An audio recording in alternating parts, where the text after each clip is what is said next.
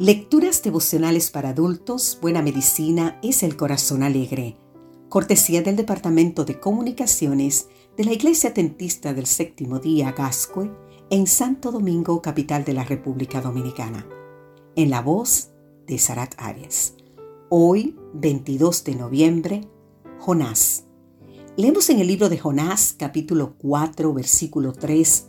Ahora pues, Jehová, te ruego que me quites la vida porque mejor me es la muerte que la vida. Jonás es otro personaje bíblico de relevancia, cuyo estado emocional lo empuja al deseo de muerte. El libro de Jonás es muy breve, puede leerse en unos minutos. Sin embargo, el cortísimo relato nos dice mucho de la naturaleza humana y también del carácter bondadoso de Dios. El primer capítulo del libro describe la huida de Jonás en dirección contraria a la señalada por Dios para evitar anunciar la destrucción de Nínive. El segundo capítulo contiene la oración que Jonás pronunció desde las entrañas del gran pez. En el tercer capítulo, Jonás obedece y anuncia la destrucción, a lo que el pueblo ninivitas responde con el arrepentimiento. Y en el cuarto y último capítulo describe la reacción de Jonás ante la misericordia que Dios muestra hacia el pueblo enemigo. El versículo de hoy pertenece a este último capítulo, un texto que muestra a Jonás disgustado y enojado, resistiéndose a aceptar que los enemigos asirios se hayan arrepentido y respondido a la invitación de Dios. La consecuencia es un tristísimo estado de ánimo. Pide a Dios abiertamente que le quite la vida afirma que es mejor la muerte que la vida y dice que está enojado hasta la muerte. A continuación, se busca una sombra en las afueras de la metrópolis para observar qué pasa con la ciudad.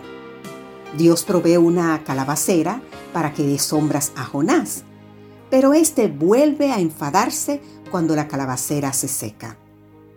Ante tanta queja, el Señor responde con amor y paciencia dialoga con el rebelde Jonás y le dice, ¿haces bien en enojarte tanto? Y le invita a cambiar de actitud con un argumento poderoso. Tú tienes lástima de una calabacera y no tendré yo piedad de más de 120 mil personas. Otro posible obstáculo de Jonás para aceptar la voluntad de Dios, tal vez fuera de su palabra de profeta, estaba en entredicho. Jonás era un profeta de reputación. Al menos en una ocasión había predicho certeramente la restauración de los límites de Israel en tiempos de Jeroboam. Podemos leerlo en Segunda de Reyes capítulo 14, exactamente el versículo 25. Una de las mayores barreras del ser humano es el qué dirán. La periodista estadounidense Anna Landers quita peso a esa creencia. Miren qué teoría ella plantea. A los 20 años de edad nos preocupa lo que otros piensan de nosotros. A los 40 no nos importa lo que piensen de nosotros. Y a los 60 descubrimos que no han estado pensando en nosotros. Increíble, ¿eh? Nunca deberíamos dirigir nuestra conducta por los que otros piensen.